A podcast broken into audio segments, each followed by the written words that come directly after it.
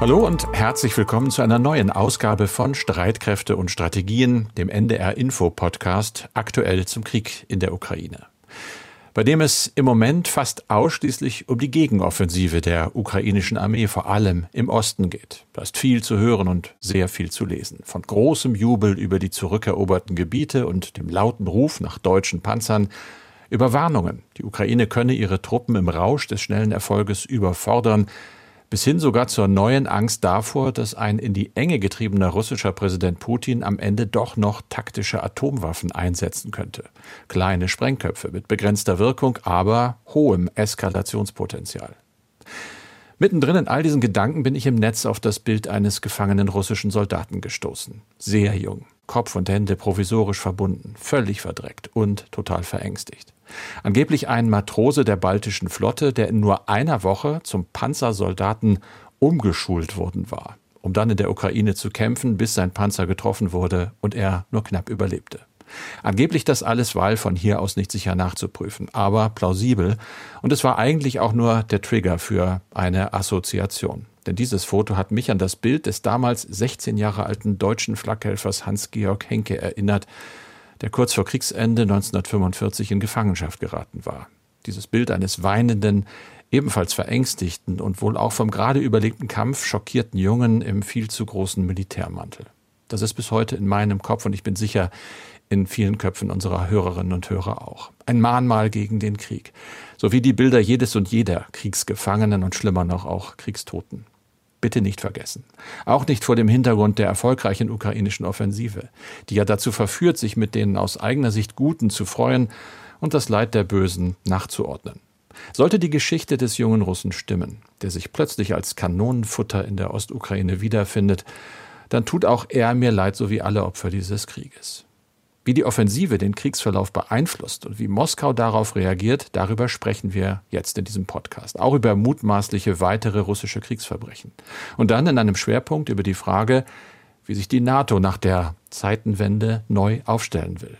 Wir, das sind wie immer Andreas Flocken, der sicherheitspolitische Experte von NDR Info und ich, Carsten Schmiester aus der Aktuellredaktion. Es ist Mittwoch, der 14. September.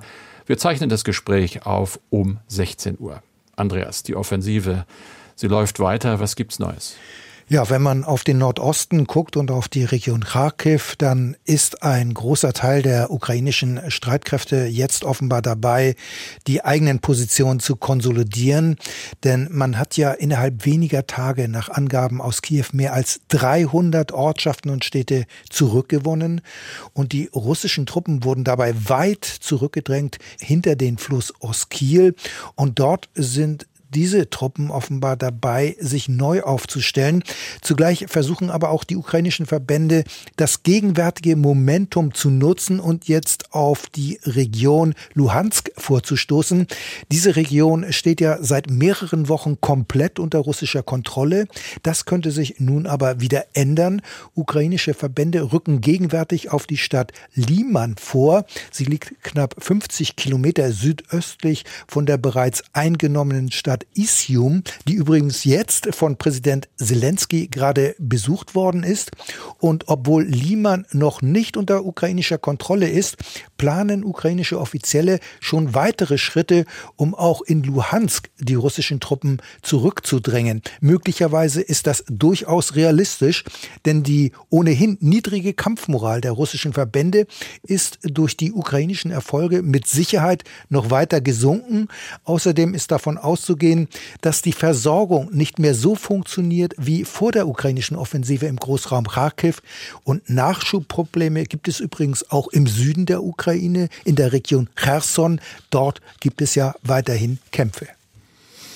Ja, eindrucksvoll. Zelensky in Isium. Ich habe es auch gerade online gesehen, die Bilder. 15 Kilometer angeblich von der Front nur weg. Der Mann zeigt Mut und das motiviert, während Putin irgendwo in Sochi ist, wissen wir nicht ganz genau. Was wir auch nicht ganz genau wissen, aber vermuten mittlerweile ist, dass diese doch sehr erfolgreiche Offensive auch mal wieder den US-Geheimdiensten mit zu verdanken ist. Da gab es offenbar Hilfestellung.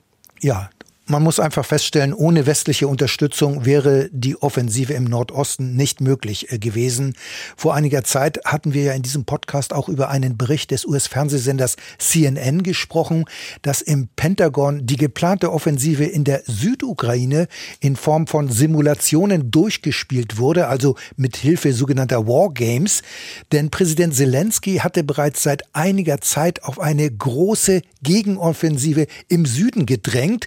Die Simulation in den USA hat aber ergeben, so ist jetzt zumindest zu hören, dass der Erfolg nicht in dem erhofften Umfang gesichert gewesen wäre, unter anderem weil die russischen Streitkräfte bereits dabei gewesen waren, ihre stärksten Kampfverbände von der Ostukraine in den Süden zu verlegen und vor diesem Hintergrund, so heißt es jetzt auch in der New York Times, hätten die Ukrainer ihre Planung geändert.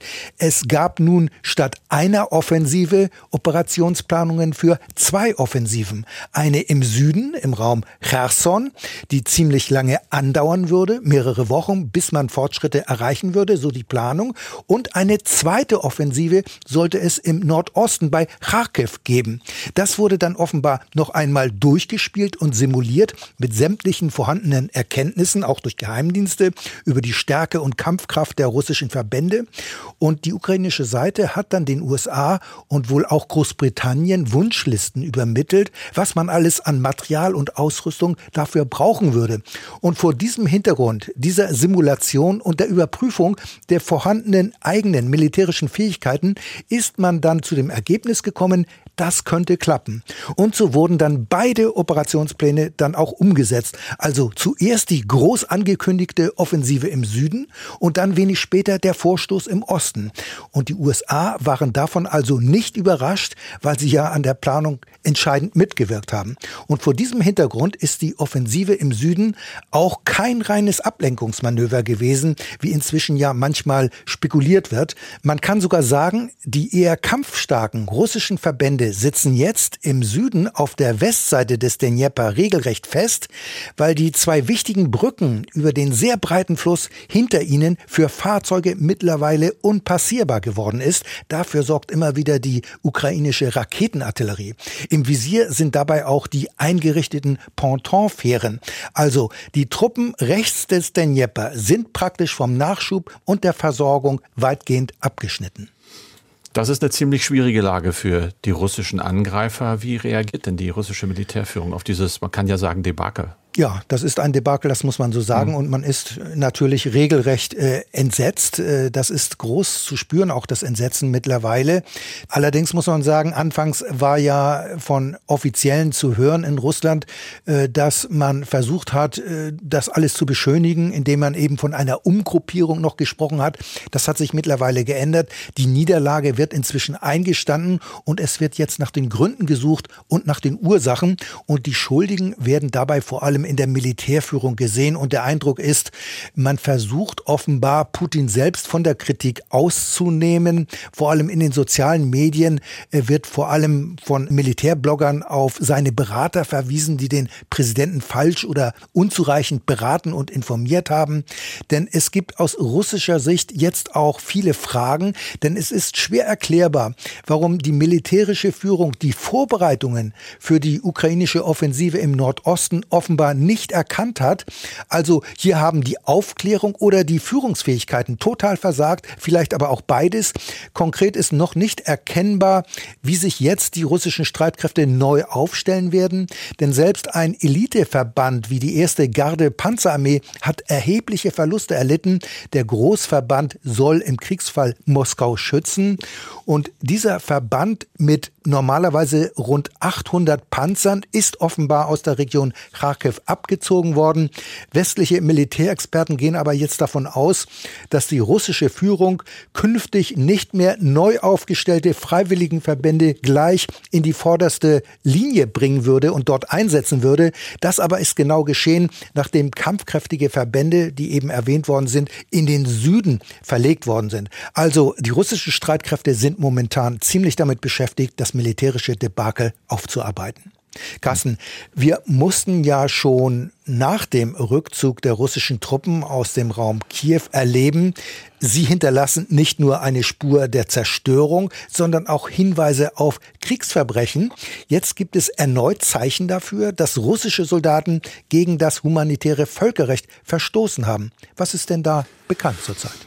Da kommen jetzt so langsam die ersten Informationen. Diese Gegenden sind ja auch gerade erst von den Ukrainern befreit worden. Mir ist aufgefallen, eine Stadt namens Balaklia, 20 Kilometer südöstlich von Kharkiv, die macht gerade sehr negative Schlagzeilen. Dort äh, ist die Rede davon, dass russische Besatzer im örtlichen Polizeirevier ein regelrechtes Foltergefängnis unterhalten haben sollen, im Keller dort. Dort seien während der monatelangen Besatzung durchgehend eigentlich immer so etwa 40 Menschen eingesperrt gewesen. Leute, die beim ukrainischen Militär waren oder Verwandte dort hatten, Leute, die der ukrainischen Armee geholfen haben, so wird berichtet. Äh, diese Gefangenen sind gefoltert worden, schwer gefoltert worden, unter anderem auch mit Stromschlägen. Man hat in der Umgebung auch Leichen gefunden. Das erinnert einen an Bucha, den Vorort von Kiew, wo wir ja zuerst so schockierende Berichte bekommen haben. Und mittlerweile spricht das Innenministerium in Kiew von 40 weiteren Verdachtsfällen allein in der Region Kharkiv. Man sagt dort aber auch, dass die Besatzer halt lange Zeit dort waren, sie kurz vorher noch versucht hätten, Spuren zu verwischen. Jetzt sei es die Aufgabe, diese Spuren zu sichern, um Beweise zu sichern. Wir wissen ja, dass auch äh, international danach gesucht wird, nach solchen Beweisen für die Zeit nach dem Krieg, um Verantwortliche zu finden und sie dann gegebenenfalls vor Gericht zu stellen. Carsten, im vergangenen Podcast haben wir festgestellt, dass derzeit offenbar keine Seite ein ernsthaftes Interesse hat an der Wiederaufnahme von Verhandlungen. Das heißt aber nicht, dass die Diplomatie Pause macht. Vor einigen Tagen hat Außenministerin Baerbock angedeutet, dass hinter den Kulissen durchaus versucht wird, Menschenleben zu retten über die Vereinten Nationen, über das Internationale Komitee vom Roten Kreuz. Konkreter ist sie aber nicht geworden. Jetzt hat sich aber auch der Bundeskanzler wieder eingeschaltet. Er hat mit dem russischen Präsidenten telefoniert. Aber hat das auch was gebracht? Greifbare Ergebnisse hat es ja wohl nicht gegeben, oder?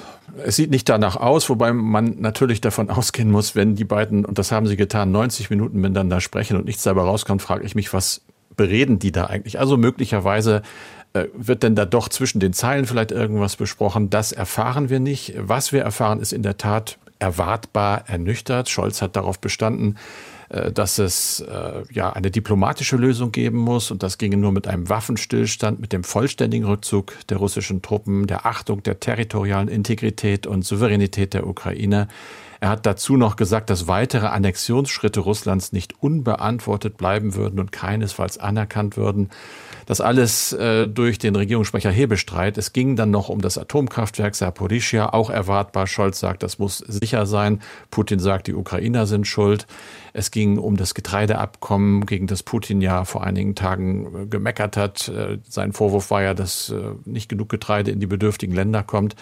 Auch da Scholz ganz klar, das muss weitergehen, der Getreideexport. Es gab eigentlich nur ja, eine Art von Gegenoffensive Putins wohl, der wiederum die Ukrainer beschuldigt, himmelschreiende Verstöße gegen das humanitäre Völkerrecht zu machen.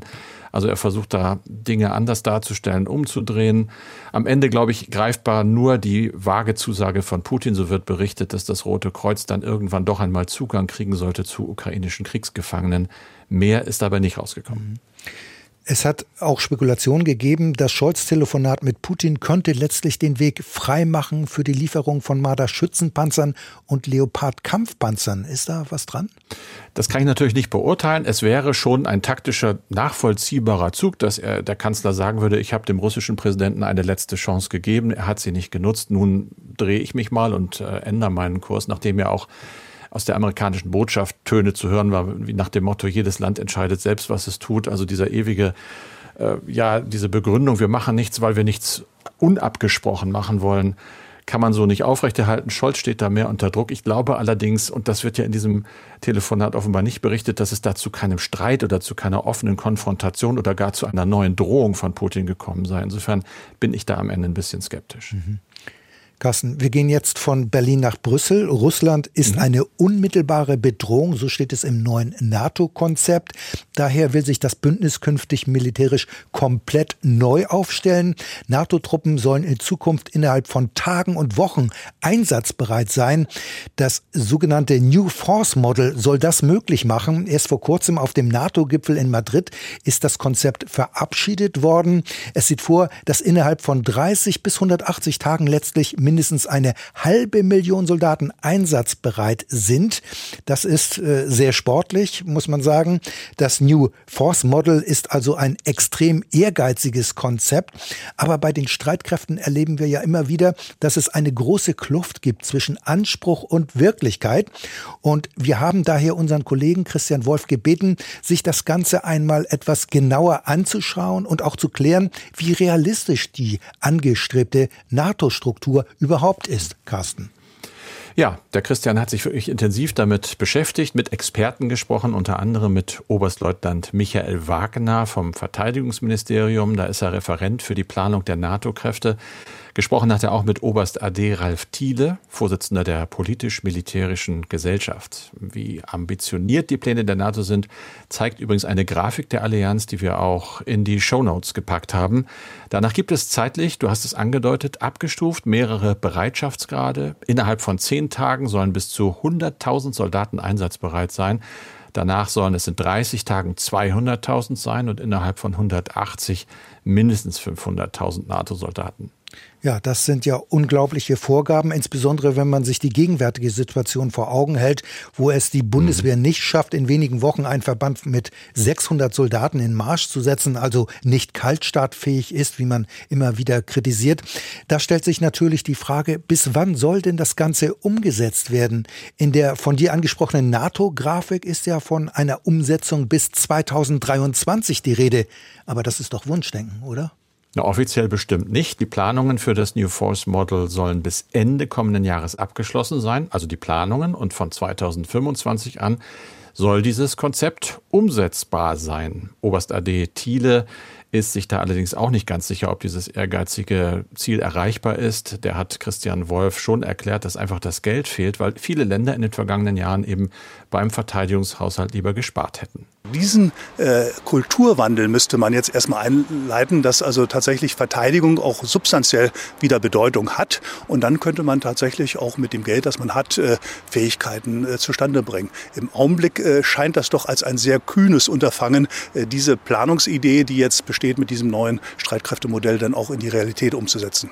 Naja, mit der nach dem russischen Angriff auf die Ukraine vom Bundeskanzler verkündeten Zeitenwende und dem 100 Milliarden Euro schweren Sondervermögen ist dieser von Thiele geforderte Kulturwandel allerdings doch schon längst eingeleitet worden. Die Frage ist allerdings, wie diese Zeitenwende letztlich in die Praxis umgesetzt wird. Aber nochmal zur NATO-Struktur. Nun hat die NATO ja bereits seit langem eine bis zu 40.000 Soldaten starke Truppe, die relativ schnell einsatzbereit sein soll, die sogenannte NATO Response Force, kurz NRF genannt. Die hat ja bereits heute unterschiedliche Bereitschaftsgrade und sie soll zum Teil innerhalb von 15 Tagen marschbereit sein. Welche Rolle hat denn die NATO Response Force in der künftigen NATO-Struktur? Ganz einfach, keine mehr, weil nämlich aus der NRF dieses New Force Model wird. Auf diese Weise sollen der NATO zum einen erheblich mehr Truppen zur Verfügung gestellt werden und zum zweiten sollen diese NATO-Verbände dann auch viel schneller an den entsprechenden Hotspots zur Verfügung stehen. Sie werden nämlich nicht mehr durch ganz Europa verlegt werden müssen. Ja, aber wie soll das gehen? Ist halt eine clevere Planung. Hört sich erstmal auch ganz gut an, nämlich dadurch, dass es künftig eine geografische Zuordnung gibt.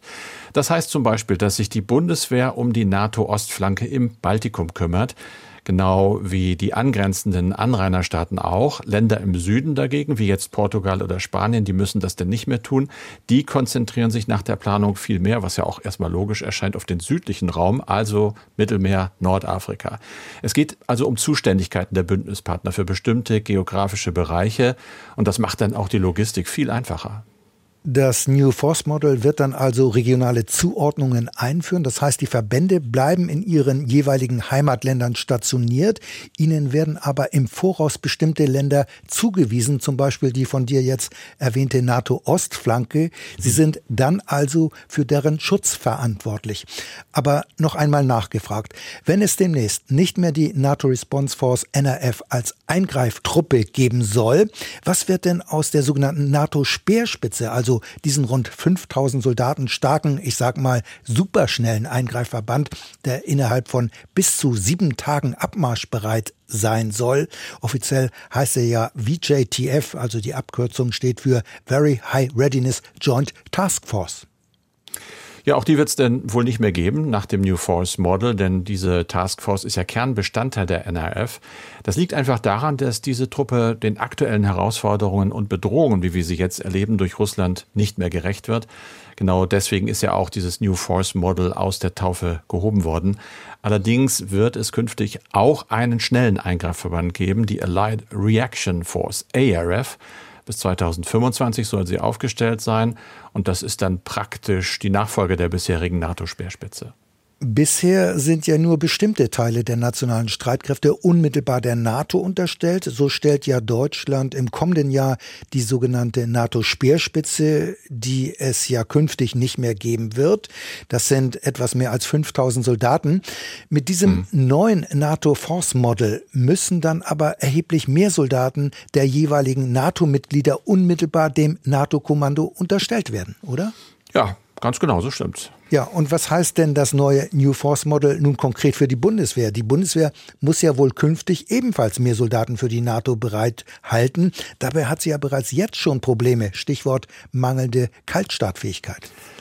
Dazu kann man, glaube ich, eins jetzt schon ganz sicher sagen. Die Bundeswehr wird noch mehr gefordert werden, denn sie soll künftig bis zu 30.000 Soldaten bereithalten. Das ist keine leichte Aufgabe. Und so ist beispielsweise Ralf Thiele, der Vorsitzende der politisch-militärischen Gesellschaft, auch ziemlich skeptisch, ob Deutschland das überhaupt hinkriegt. Geplant ist ja, dass die Bundeswehr auf über 200.000 Soldaten anwächst. Momentan sind es aber eben nur etwa 180.000. Und diese Zahl reicht schon jetzt nicht aus, um den ganzen Anforderungen, die an die Truppe gestellt werden, überhaupt gerecht zu werden. Kollege Christian Wolf hat ja auch mit Oberstleutnant Michael Wagner aus dem Ministerium gesprochen und der hat klargemacht, eine leichte Aufgabe wird das New Force Model nicht für die Bundeswehr. Ja, sicherlich wird es eine Herausforderung, wie auch für alle anderen Armeen des Bündnisses, denn wir äh, gehen ja da im Gleichschritt mit unseren Partnern. Das wird eine Herausforderung, zumal äh, wir uns derzeit ja noch in dem Auftrag der NRF befinden. Dieses Jahr stellen wir um die 14.000 Soldatinnen und Soldaten für die NRF. Im nächsten Jahr sind es bis zu 17.000 Soldaten, die wir dort stellen. Und aus diesem Auftrag äh, heraus müssen wir dann in den neuen Auftrag des äh, NATO Force Models hinein. Und Deutschland hat sich da tatsächlich ähm, sehr äh, umfänglich eingelassen. Ja, da muss man nur aufpassen, dass sich die Bundeswehr da nicht übernimmt. Absehbar ist ja bereits jetzt, dass die Streitkräfte mit der neuen NATO-Struktur eine weitere Großbaustelle bekommen werden. Die Interviews mit Michael Wagner und Ralf Thiele stehen übrigens auf unserer Internetseite unter ndr.de-streitkräfte. Andreas Thomas Schöpfel Hörer von uns, freut uns, hat uns geschrieben, eine E-Mail. Und zwar schreibt er, ich habe eine Frage zu den Waffen, die von den russischen Streitkräften beim Rückzug während der ukrainischen Gegenoffensive zurückgelassen werden. Wie geht die Ukraine mit diesen erbeuteten Waffen um? Werden diese in die eigenen Bestände aufgenommen, im Kampf vielleicht verwendet? Besteht dann nicht die Gefahr, dass die Waffen von den Russen zum Beispiel mit GPS-Sensoren ausgestattet wurden und so ukrainische Waffenlager und Stellungen verraten könnten? Ja, also den ukrainischen Streitkräften sind durch den überstürzten Rückzug der russischen Verbände sehr viele intakte Waffen in die Hände gefallen. Und was in meinen Augen fast noch wichtiger ist, auch sehr, sehr viel Munition und andere Kampfmittel. Dass die zurückgelassenen Gefechtsfahrzeuge Sensoren haben, die den Standort lokalisieren, also das kann man, glaube ich, ausschließen. Das macht auch überhaupt keinen Sinn. Und selbst wenn dem so wäre, dann wäre das überhaupt kein Problem, diese Sensoren zu entfernen. Aber die Annahme ist richtig, die Ukraine nutzt seit Beginn des Krieges diese sogenannten Beutewaffen für eigene Einsätze. Die Waffensysteme werden gesichtet und dann wird geschaut, ob es sich lohnt, diese instand zu setzen bzw. zu reparieren und dann werden sie anschließend den eigenen Verbänden zugeordnet bzw. eingegliedert, denn die Ukrainer haben ja im Bestand praktisch die gleichen Waffensysteme wie die russischen Streitkräfte, also BMP-Schützenpanzer oder vor allem äh, Kampfpanzer vom Typ T-72, aber auch viele äh, Artilleriegeschütze, die ja auch alle sowjetischer Bauart sind. Das heißt, man ist in der Handhabung dieser Waffensysteme vertraut. Die Soldaten müssen also nicht nochmal extra ausgebildet werden. Sie können also die erbeuteten Waffensysteme schnell selbst nutzen und sofort wieder einsetzen, immer wenn sie dann repariert oder instand gesetzt worden sind. Und natürlich können die ukrainischen Streitkräfte die zurückgelassene russische Munition ebenfalls sehr gut gebrauchen. Denn zu hören war ja zuletzt, dass es gerade bei der Artillerie Munition einen Mangel gegeben hat. Und das wird sich nun möglicherweise ändern. Wenn Sie, wenn ihr auch Fragen habt oder haben, bitte schreiben an streitkräfte.ndr.de, Streitkräfte mit AE und so viel mal wieder für diesen Podcast. Wie immer mit Andreas Flocken und mit Carsten Schmiester. Wir hören uns übrigens schon morgen wieder mit der neuen Ausgabe von Streitkräfte und Strategien, also ausnahmsweise mal am Donnerstag, nicht am Freitag, aber wie gewohnt ab 17.30 Uhr online.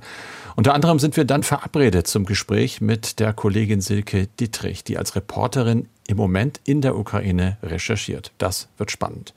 Alle Folgen von uns finden Sie, findet ihr ja auch in der ARD Audiothek und dort gibt's auch den spannenden Podcast Geld macht Katar von ARD und Zeit. Ein Podcast, der sich mit vielen Fragen rund um die Fußball-WM in Katar auseinandersetzt. Wie konnte der Wüstenstaat so mächtig werden? Wie finanziert dieser Staat Islamisten in der Welt? Wie geht es den Migranten im Land, die die Stadien gebaut haben? Viele Fragen, viele Antworten im Podcast Geld macht Katar in der ARD Audiothek. The winner to organize the 2022 FIFA World Cup is Katar. Klar, die Fußball-WM. Die riesigen Gasreserven. Scheich Tamin und ich sind uns einig, dass Katar und die Bundesrepublik im Energiebereich künftig enger zusammenarbeiten werden. Und richtig viel Geld. If you are a Qatari citizen, you are on average the richest person in the world. Um, if you're a migrant worker, you are you know, living on peanuts. Das superkleine Land mischt inzwischen überall mit. Im Sport, in der Wirtschaft, in der Weltpolitik. Und einige sagen, Katar boxt weit über seiner Gewichtsklasse. Man darf sich von dieser Glitzerwelt nicht beeinflussen lassen. They're buying public opinion, they're buying public policy. Wir waren monatelang unterwegs, um herauszufinden, wie das Land tickt. Und wie schafft Katar das, seinen Einfluss immer weiter zu steigern? Antworten gibt's im Podcast Geld macht Katar. Ich bin Pune Jalilewand von der ARD. Und ich bin Yassin Mushabash aus dem Investigativressort der Zeit. Geld macht Katar. Jetzt abonnieren und keine Folge verpassen. In der ARD Audiothek, auf Zeit Online oder überall, wo es Podcasts gibt.